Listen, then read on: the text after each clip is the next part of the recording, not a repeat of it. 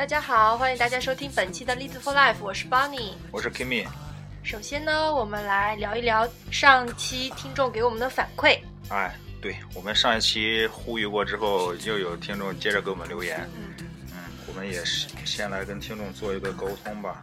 嗯，第一个呢是上一期我们念过的，是一个叫 Daisy 的听众，他上一期是问我们关于是高中毕业之后出来还是大一上完之后再出来的问题。我们在节目里边给他做了回复，然后后来他听过之后又给我们留了一个问题，就是关于他是说。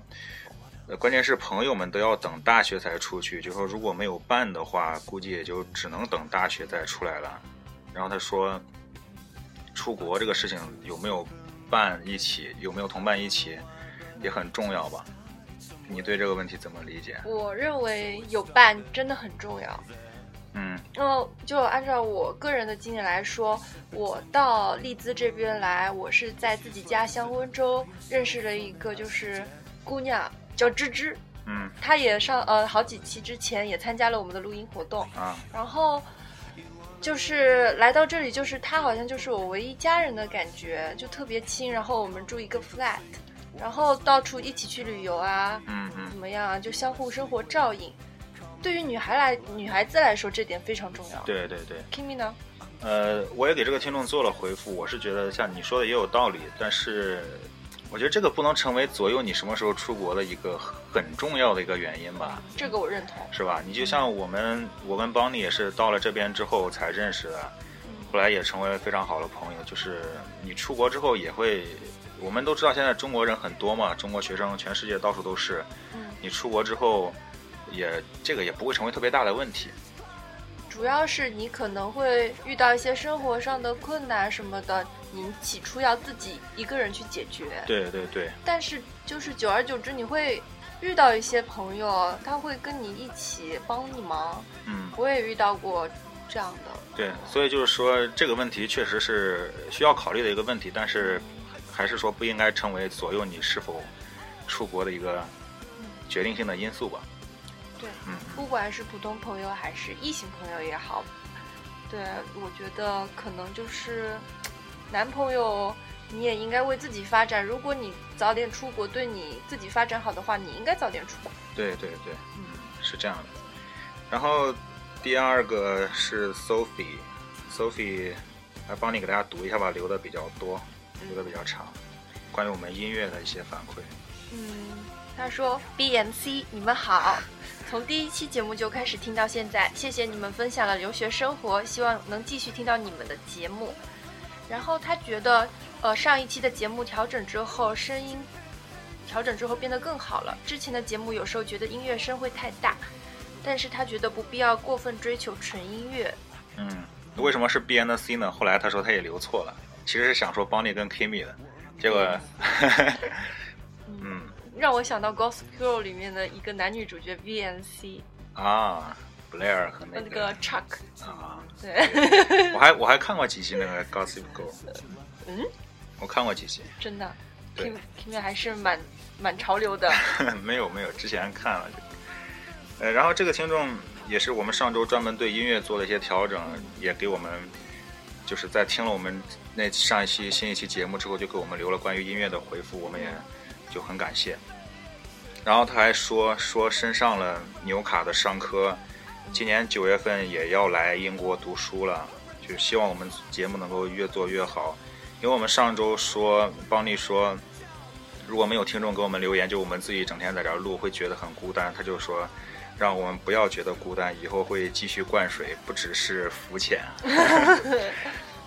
对啊，这样子我觉得今天做节目就开心了很多，感觉因为有跟大家互动。对对对，然后为了回报，是吧？为了回报这位听众的厚爱，我呃然后我们这一期 干嘛？没有，我们这一期做节目的 这期节目主要的主题就是针对这个听众，针对 Sophie 留的啊他想了解的问题。嗯，他说以下是我希望听到的话题，就对于即将来英国读书的同学们，对于选学校宿舍还是校外租房，他问我们怎么看这个问题。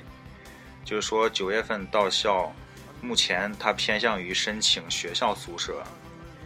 然后就问我们关于这个宿舍的问题。我们这一期就专门针对 Sophie 的这个问题来给大家讲一下或者分享一下我们在这边租房呃租房住宿的一些经验吧。对我跟 Kimi 来到这里之前，肯定也会有相关的困惑。对，这就是我我们待会儿几分钟之后在节目的正式内容里边来说吧。嗯然后下一个听众是潘小俏，我们上周也提到了。嗯，然后很巧呢，他跟我是老乡。老乡，对他跟我他留言说，忘了告诉 Kimi 了，说我也是郑州的，挺巧的。刚开始还以为是听错了，然后后来发现说到空气质量非常差，然后他才觉得啊，好吧，确实是一个城市，因为郑州的空气质量确实很差。嗯，然后他上一期上一期跟我们说，他也是申了利兹大学嘛，嗯说利兹是他的梦想学校，他也申到了商学院，跟我和邦尼是一样的，嗯，是 banking and financial 呃 finance 专业。这是一个非常好的专业。对对对，嗯，嗯，然后他说我去的时候你们应该都毕业了吧？我别这样我觉得应该不会不会。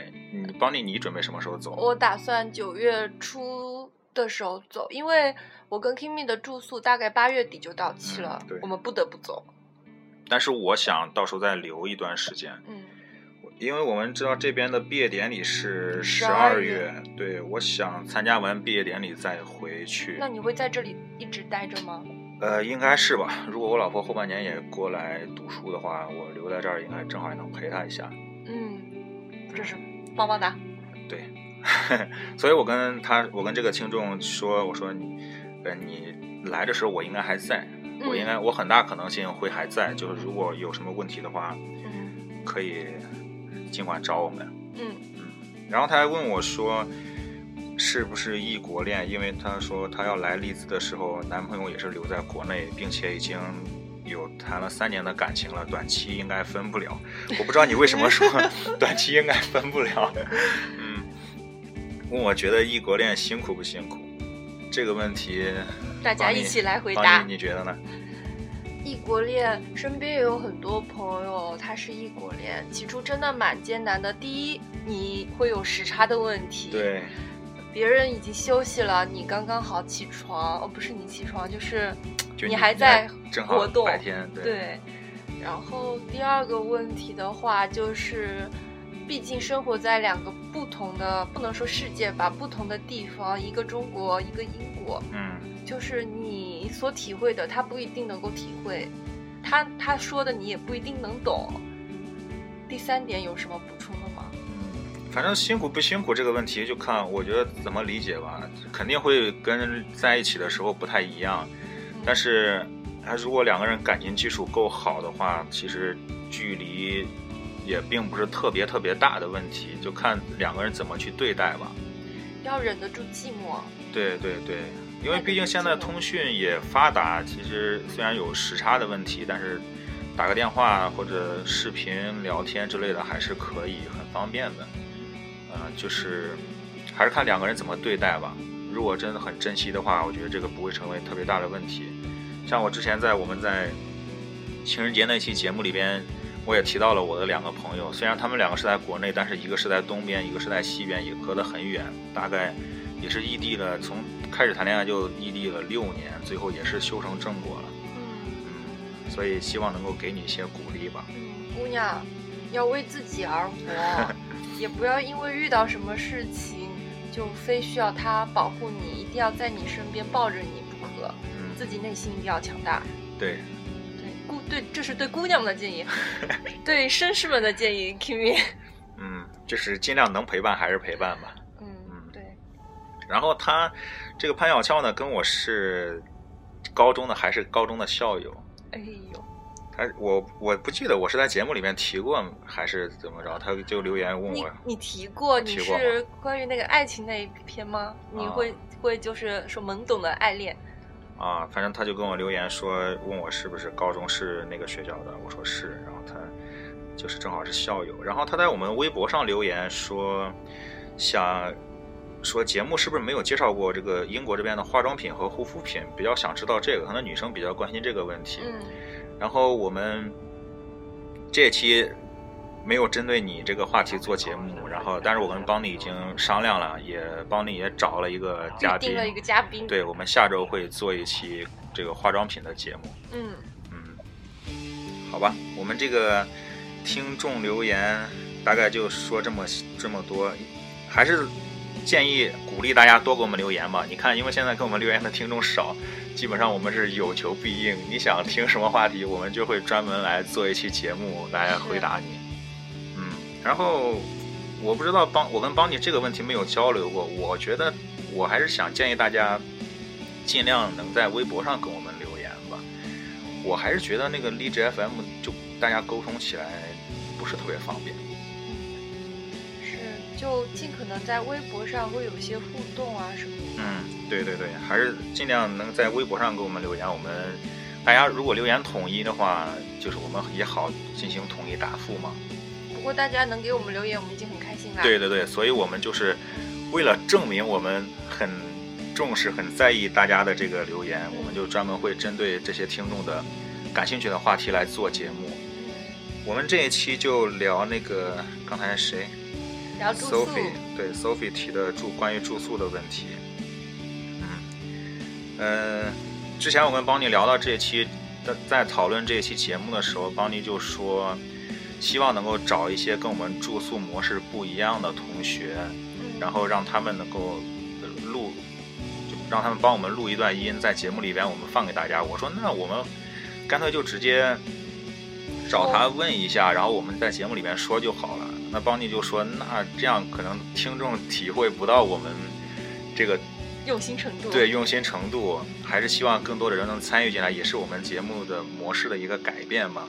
所以呢，我就听女主播的指示，然后找了几个有代表性的同学住住的地方不一样的同学来录音。我们待会儿随着节目的进行会放给大家听，就是让大家感受他们亲身的感受吧，然后你自己来判断你应该是什么样的住宿模式更适合你。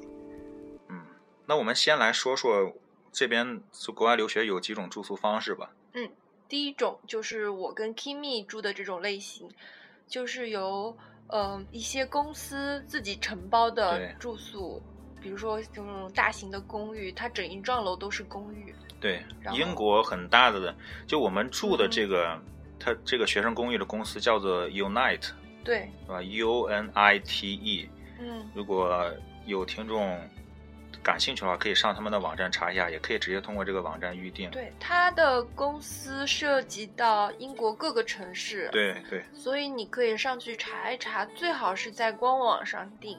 嗯，我们一般都是，你是从哪个网站上订的？我是从通过中国这边，在中国在这边的中介之之前在这边上学的学生，他们做在跟国内那边联系，嗯。呃，就说我们这个联系方式吧，第一个就是嗯。Unite 这个网站上，网站上的好处就是嗯大家可以看图片，图片什么都很多。嗯。第二个呢，就是就像我这样，我之前是连，你每一年开学之前会有一个新生的群，QQ 群嗯。或者百度贴吧，大家可以去这个百度贴吧或者新生的。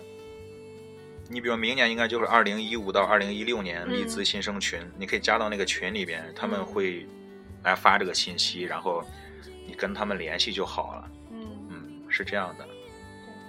然后，呃，Bonnie 的话是在留学生公寓网啊，对，我知道那个网站。到这个 flat 的。同时，我也强力的推荐，嗯就是我大学一位老师他自己儿子创立的一个网站，啊叫呃 Six Apt，就是六 A P T dot com，它有点类似于留学生公寓网。嗯，但是就是不同的平台，你可以看哪个价钱比较实惠、比较便宜。哦，是这样。对，好，我记一下。咱们等会儿，呃，等会儿结束节目节目结束之后，我们把这个网址给发布到微博上，对对对，好吧？大家就是就是像货比三家一样的心态去都去看一看，对，因为肯定网站之间有竞争，肯定会有价钱上的不同。是是但我们呃，就通过不同住宿模式的对比吧，我嗯嗯们想，那我们两个因为是住的一样的，就是学生这个外边公司做的学生公寓，我们来讲讲这个好处和优势和劣势吧。嗯嗯嗯，让大家分析一下。嗯，我跟 Kimi 其实虽然住的是同一个公司的公寓，但我们两个的嗯公寓是不一样。对，我是六个人一个一个 flat，嗯，帮你是是三三个人人一个 flat。然后优势呢，就是你，我觉得你预定的时候，这个会省一些心吧。就是你住起来，因为你交的住宿费里边包括水电，包括网络的费用，基本上呃就什么都包括了。嗯，你对，你在入住之后，不用再担心每每一个月或者每一周去交水电费之类的嗯，嗯这是比较方便。对，嗯，然后还有什么呢？就是会，我们是每隔两周会有人来打扫那个，卫生。来打扫卫生。嗯嗯嗯嗯，你们这儿也是吗？对我们也是的。嗯嗯，其实我更看重于我们这个公寓，它有一个 reception，他们的服务比较到位。对对是。就是你第一，你报修的什么水电什么东西坏了报修，它还有专门的 APP 嗯，供你去申报。第二点，它可以帮你收包裹，对，它不能帮你寄哦。我后来查了，它是但是这样子对一些住在外面的同学来说，真的他们非常不方便，因为你寄到包裹，你人不在家，对对是无法签收。而我们的那种 reception，他会帮你签收。最重要的是，我觉得我们这儿离那个超市非常近，是，比较便利，也不是说它离那种大型的超市，就是离小型的便利店非常近。我们楼底下就有个 Nissan Local，对。买点什么吃吃喝喝的还是蛮方便的。所以这个，呃，我们介绍完这几种住宿模式之后，大家在考虑的时候也一定要考虑一下这个距离、这个位置的问题。嗯嗯嗯嗯，我们这个住宿的地方就是离超市比较近，离嗯学校其实也很近，但是离商学院就有些远。离商学院每天走路要走二十分钟，别说了，说多了都是泪。但是我们又其他很多同学羡慕我们，是因为我们离超市很近，离一个大嗯超市只有五分钟的步行路程。嗯是，如果你住离学校近，就意味着离大型超市比较远，天天就是要扛着一大袋东西。那可能如果在别的城，就我们在利兹是这样，嗯如果在别的城市。可能会有兼得的情况，就是我们建议大家在考在考虑的时候，在决定的时候，你呃这个位置，你看你是怎么取舍。嗯但对我来说，我就是觉得每天走二十分钟来回上课，就当锻炼了嘛。嗯离超市近的话会更方便一些。我更倾向更倾向于这个生活的方便程度嗯，呃，到学校的距离是没有那么重要，对我来说是是这样的。然后不好的呢，呃我们待会儿会有一个同学在录音里边也提到，就是说室友的问题。像邦尼就很好，邦尼两个都是中国室友，就少了很多麻烦。然后我那边呢，有英国当地的室友然后然后最近又搬进来一个印度室友，我之前在节目里边也吐槽过了，大家应该也都听到，就是这个问题你不好控制，嗯，嗯，这是个劣势吧？你能决定你住什么房型，但你决定不了跟你住同样房型的是谁。对对，对这个问题很关键。嗯，是的。然后价钱呢，其实我们这个我们这种住宿价钱也跟学校的宿舍价钱是差不多，是吗？对，应该跟学学校价钱是差不多。嗯因为我们是这种集体宿舍，价钱就稍微算是低一些。像我有同学住那个 studio 的话，studio 就是他一一个人就套间，不说套间了，就是有自己那个大房间里有厨房，嗯嗯嗯有独立卫生间，嗯，有床，就是自己一个人一套房的那种，嗯嗯嗯那种就会相对贵很多了。嗯嗯，是，嗯。然后学校宿舍、校外学生公寓、个人的 studio，然后还有一种就是可以合租 house，嗯。就是你提前联系同学，找当地的居民，就租民房，嗯嗯嗯，在民房里边住。这也我大概总结的就是这四种方式吧，嗯。一个是学校宿舍，一个是校外学生公寓。公寓就是我们像我们这种集体的，就几个人一个 flat 的，然后就是个人住 studio，嗯。然后就是 house。对嗯，还有别的吗？你觉得？我们 Sky Plaza 有一种超高端的那种房型，嗯就是是就是不单单就是就它那个平方米是多少平方米来着？有二十二平方米的什么？也也属于 studio 吗？？对，它是那种 classic in suite room，嗯，它那种房型就比较大，比较大，因为我住的那个房型比较小，嗯然后厨房是 share 的。然后他们那种比较高端的房型的话，真的是自备厨房，对对然后还有会客厅对，那就跟种 studio 差不多啊。差不多。反嗯正我们楼层越高的话，它那个档次是越高的。哦，是这样。对对对，是嗯。好，那这样吧，说了这几种，我们刚才跟邦尼把那个把那个我们住的这种嗯学校外学生公寓，就是 in suite 的情况给大家介绍了一下。然后我昨天采访了一个住学校宿舍的同学，嗯嗯嗯嗯，然后我们来把他的录音给大家放一下，然后大家来听一下住学校宿舍这个价钱，包括方便程度了，到底是一个什么样的情况？嗯好吧嗯嗯嗯呃，其实我在荔枝这边还算中规中矩，就是找的学校的住宿，然后价格就大概是一周一百二十二到一百二十五磅左右，学校的住宿差不多都是这个价。然后我们定的是，我们当初是通过就是学校申请，申请完了之后，他有学校的 accommodation office 就会发邮件给你问我们需不需要在他那边订住宿。然后就是在一个时间大概时间线之前，你发回给他回邮件，声明你要住什么样的房间、价格、位置，然后就填，反正就填一个申请表，然后发回给他们，他们会帮你核实，然后最后可能学校 accommodation office 会等一个月左右，然后把所有申请的这些人列个表，最后一个月之后通知你，你到底拿到学校这个住宿没有？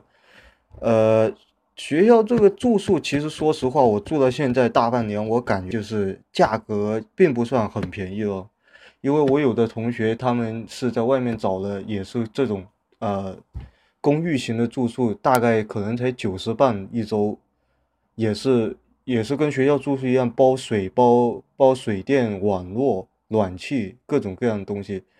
学校住宿的话，还有一个很大的不方便，就是它呃，是就是有类似国内大学那种宿管的，他们可能会来检查宿舍。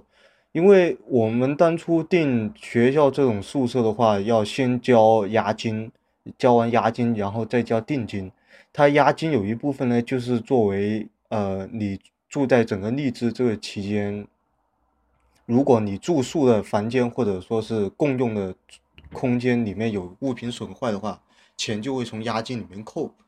我记得当初是交了有两百磅的押金，然后现在考好像已经扣了十几磅了。他呃学校住宿不好的就是他有人来管这个环境卫生，我并不知道就是别的住宿会怎么样。呃，另外还有一个不方便的就是因为你通过学校 accommodation office 来订邮件，你并没有实订发邮件来订这个房间，你并没有实际到这个地方来看，你只有在网上看一下图片，然后问一下，可能问一下环境怎么样。实际上就是呃，当初来到这边见到我现在住的这个学校宿舍，跟我之前在国内订的时候想象还是蛮不一样的。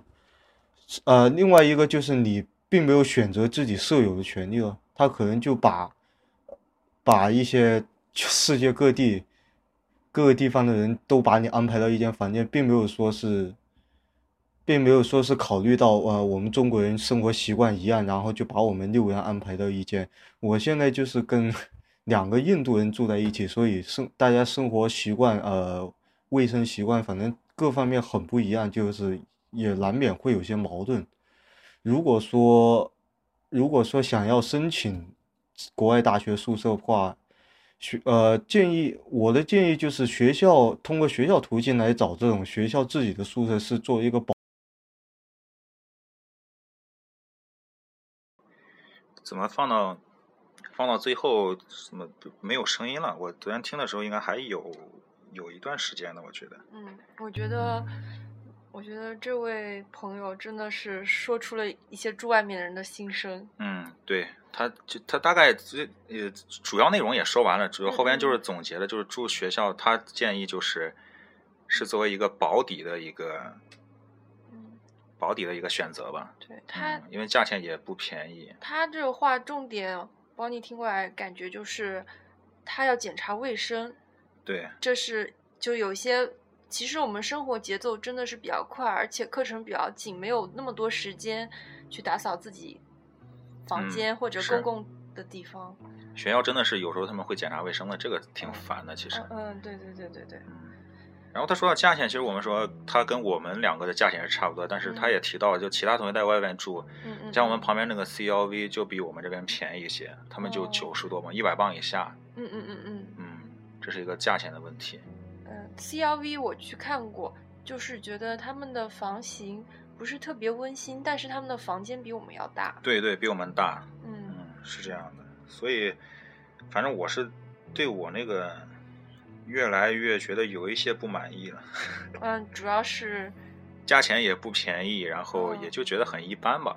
嗯嗯嗯，只是我没有那么挑剔，就觉得也住也能住，就是一个自己的地方。虽然厨房因为有印度人在脏一些那，听说你们那儿隔音效果也不是特别好，呃不好。这样吗？就隔壁有些外国人，对这隔音有时要也要跟大家说一下，外国人他们喜欢放音乐，喜欢而且喜欢大声的放音乐。嗯如果你住的公寓隔音效果不好的话，晚上他们放音乐会打扰你休息的。嗯，是。昨天晚上我我边上也开 party 了，大半夜还来敲我们的门，没有人理他。你边上，对我隔边上隔壁隔壁对对 flat 对对，他们还把沙发都整个抬出来了。哇塞，所以外国人啊生活习惯跟我们不一样，而且外国人他们开 party 都是从十一点钟开始开到凌晨。对他们真的很开 party 很疯狂。对你没有良好的隔音效果，那你就而且睡眠质量又不好的话，真的是饱受煎熬。嗯嗯，那下面我们就来听一个是住 studio 的一个同学自己住的一个 studio，呃，嗯这是算是高端了。就如果你嗯钱不是问题的话，富美的生活，对你钱不是问题的话，你自己住 studio 还是有很多好处的。嗯，那这是富帅的生活吧？呃，富帅，高富，帅，哎，我们来听一下，好吧？大家好，我是来自中国香港的 Lemon 啊、我现在居住的单位叫做 Panda House，是一个离市中心很很近的一个住所。嗯，它的价位大概在两百磅左右，是一个普遍居中的一个 studio 的价格。嗯，我是在网站上找到这样的一个住所的，然后因为那时候时间我来利兹的时间是比较匆忙的，当时是找不到一个像 Insuit 这样的房子，就算找到了，也是相对的，嗯，格局较差的一个房子，所以被迫选择了一个相对较贵的一个 studio 的住所。嗯，但是 studio 其实我认为啊、经过长时间居住的话，嗯，我认为是也有它的一定的优势的，啊、因为它，嗯，强烈推荐给一个喜欢相对安静环境的一个同学们，因为呃，在这个环境中，我们可以安静的学习，因为通过很多朋友和同学的反应，嗯，到了晚上，特别是到的晚上，会特听到一些奇怪的声音，或者是啊、有 party 的声音，会影响到嗯这边的学生的一个作息，嗯。另外一点，我觉得，嗯，它本身的这个事儿非常少，它没有一些 Insuit 里面需要做的一个卫生检查，它平时只只需要你自己去打理就好了。第三点是你有独立的一个厨房，这对嗯一个喜欢厨艺的一个同学来讲是一个非常大的 benefit，因为你可以随时随地想用自己的厨房就使用自己的厨房。通过这个，嗯，你可以研究一些自己的厨艺。然后另外一点就是它可以作为一个收手的场所，嗯，因为它的隔音效果相对较好，你可以召集一帮朋友，具有拥有拥有一个相对大的空间去开一些 party。嗯，总的来讲，我还是建议给，因为它的价格偏高，我还是建议给，嗯，有同居想法的一些情侣去使用这个，嗯。一个住所吧，因为它本身如果一个人，嗯，下来的话其实它那个二百二十磅一周其实是相对较贵的。但是呃如果是情侣居住的话每个人分摊一百一十磅其实也是还可以说得过去的。嗯。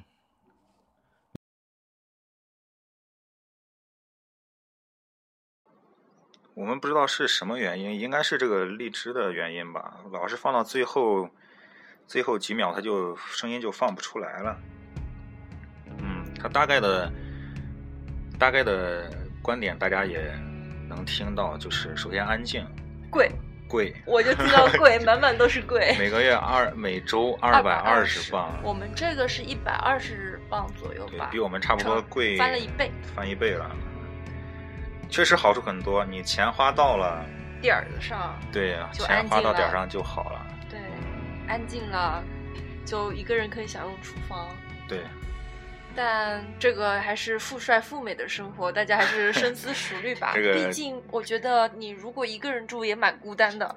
啊、那倒也是，对，嗯，还是根据自己的情况吧，根据这个自己的生活习惯，然后经济情况，经济情况吧，这个非常关键。你想，你二百二十磅一周，一个月，花一百磅就可以省四百磅，你可以买好多好多东西。对啊，而且二百二十磅一个月差不多一万块钱，八嗯九千块钱人民币了。嗯嗯，嗯这个嗯光住宿确实是有一点贵了。如果是情侣的话，那我觉得是比较推荐的。对对对，是自己的一个空间，然后嗯嗯，然后这个钱两个人的话一摊还蛮值啊的。，就是还可以。嗯这是 studio，然后另外一个呢，之前来我们节目录来录过我们节目两次的叫坤的一个同学，嗯，他是跟几个中国人在外边租的一个 house，嗯嗯嗯就是体验很好，嗯嗯，对，嗯，有然后有好吃有好喝的。对对对，然后我们来放一下他的录音，希望我不知道为什么我之前在听的时候录音都能放完，为什么我们在节目里面放的时候就最后老是会差个几十秒？没关系，反正听众已经听到 point 了。嗯，也不知道为什么，来看来大家听一下这个吧。大家好，我在利兹这边住的就是 house，嗯，house 相对来说是很便宜的，嗯，一个房间的平均价格应该在每周一百呃五十到一百磅左右，而且这个价位应该是通常是包包括你的水电气网这些，嗯，一般房东会提供包 bill，就是包水电气网，以及不包 bill 两种价位。但是我推荐你是住包 bill 那种，因为你自己来处理这些 bill 的时候很麻烦。一个是你要和你的室友分摊这些 bill 要怎么算，再一个是你要来操作，在网上交费，这些手续我个人认为是挺繁琐的。所以我建议大家还是住包 bill 的价格，因为本身 house 就不是很贵。我是在网上找到的这个房子，呃，我是在百度的利兹贴吧找到的，是我的房东在贴吧里发了一个帖，嗯，另外还有一些渠道，比如说，嗯、当地的华人论坛，像英国的话，嗯、不，就是海外还有太傻，嗯、像利兹本地原来有一个利兹的留学生开的网站叫 Lucky UK，但这个网站现在好像暂时不能用了，就是一些跟利兹留学相关的华人论坛，包括一些二手书、二手物品的买卖以及这个房子的出租，这些信息都可以找到。呃，条件来说，house 还可以，但是也是取决于你所住宿的嗯区域以及室友。嗯，我是住的 insuit，包含那个淋浴间和卫生间，就是自己带有淋浴间和卫生间的主卧那种。如果你没有找到这种 in suite，你可能就涉及到和你的室友一起使用淋浴和卫生间。但通常一个 house 里面不会住太多的人，另外，嗯、也会不止一个卫生间。像我住的 house 是我自己有，呃，卫生间，除此之外还另外有两个，然后我那个一套一共住了五个人，所以相当于除我之外就是两个人共用一个卫生间，我觉得这还可以。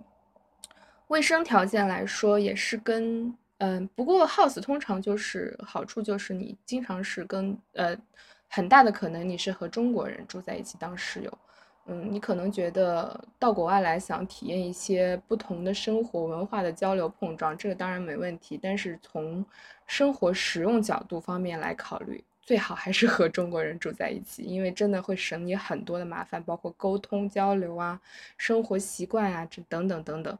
嗯，如果你不是那种对自己特别有自信，或者非常接受这种国外文化，或者非常想体验只是想从生活方便的角度出发来考虑的话呢，还是很推荐住 house。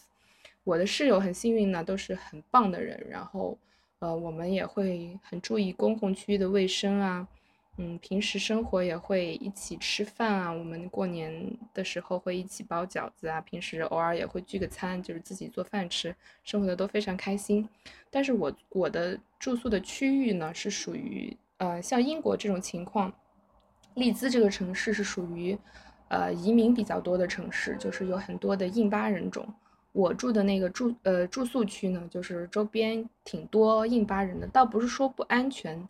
就是安全是很安全的，而且这边的好处就是警局的反应速度非常快。你一旦有什么问题，跟给警局汇报或者给 City Council 汇报，马上就有人来处理，所以安全是没问题。就是他们可能会不太注意卫生，就是有可能会把垃圾丢进你家的门口的垃圾箱，但是我觉得这些都不是什么大问题。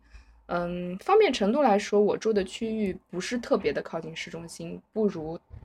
我的这些住在市中心学生宿舍的朋友们，逛街逛超市那么方便，但我通常都会坐公交车往返，我觉得也很方便，因十来分钟就到了，也不是很贵，我觉得也不错。室友这方面的问题，我就说了，house 就是通常以中国人室友为主，嗯，避免了很多因为文化差异造成的麻烦。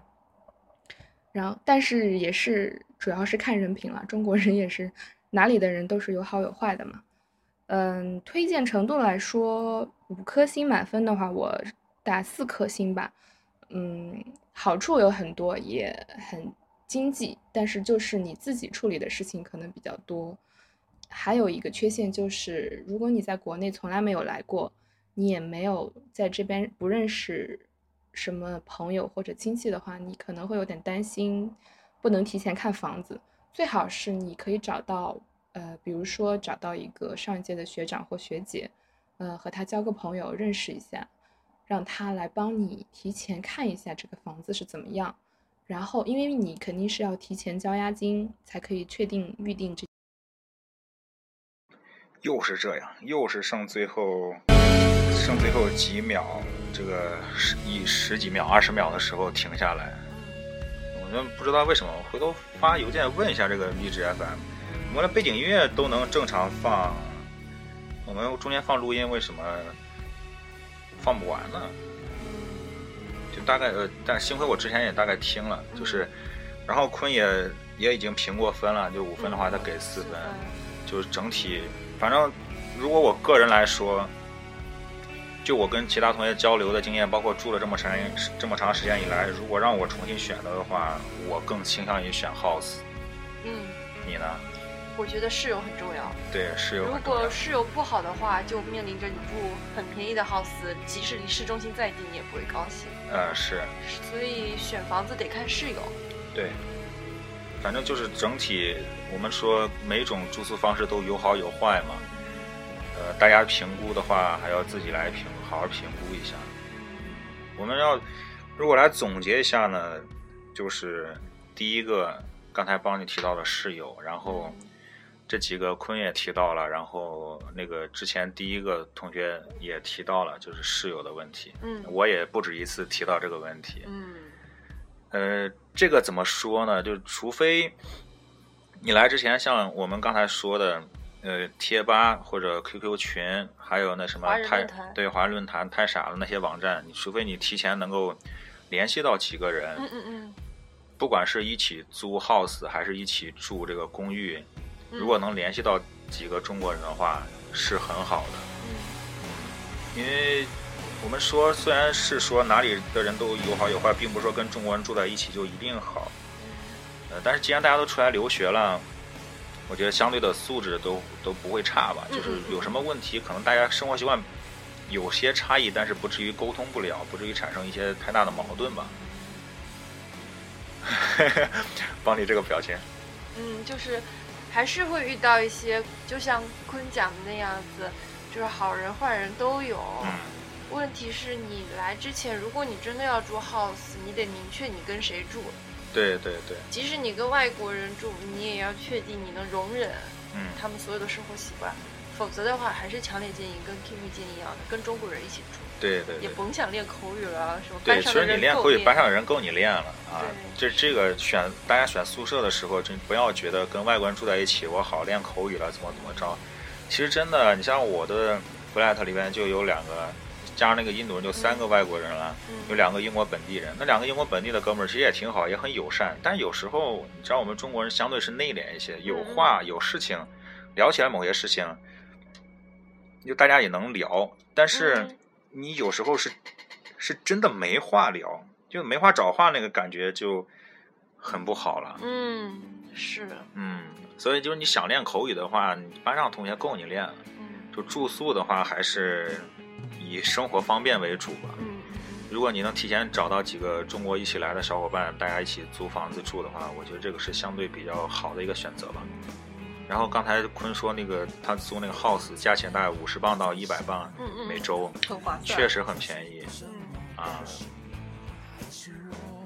所以呢，室友，对，但这个事情是关键，室友是关键，但是这个事情你你除了你能，除非你能提前联系到几个，但是嗯你如果你没有提前联系不到的话，这个就只能看运气了。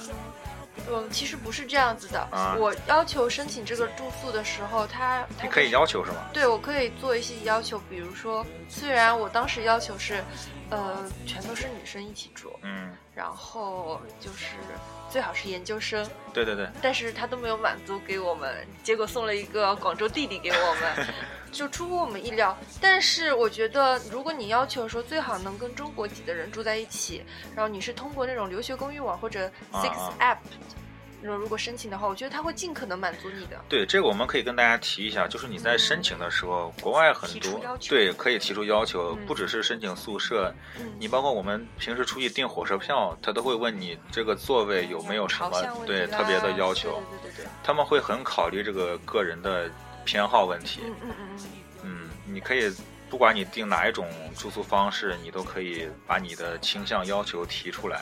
对，即使可能有时候就像邦尼说的，他不会完全满足你，但是如果他看到的话，他就如果帮你安排的话，那就很好嘛。对对对，尽量去争取一下吧。对对对，争取一下不。愿意住 house，那你只能住这种公司旗下的 flat 的话，就尝试去争取。尝试争。取一下吧。对，其实一个宿舍如果六五六个人，呃有中国人的概率还是很高的，因为毕竟中国学生很多嘛。但是嗯，就像我们之前说的，就还是能尽量多的中国人，大家住在一起，生活习惯、卫生条件、习惯大家都比较接近嘛，会好一些。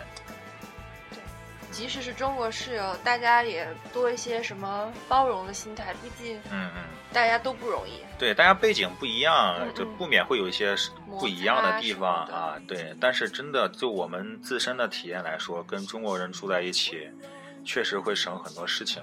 嗯嗯，这是第一个室友，然后第二个呢，就是我之前提到的这个位置的问题了。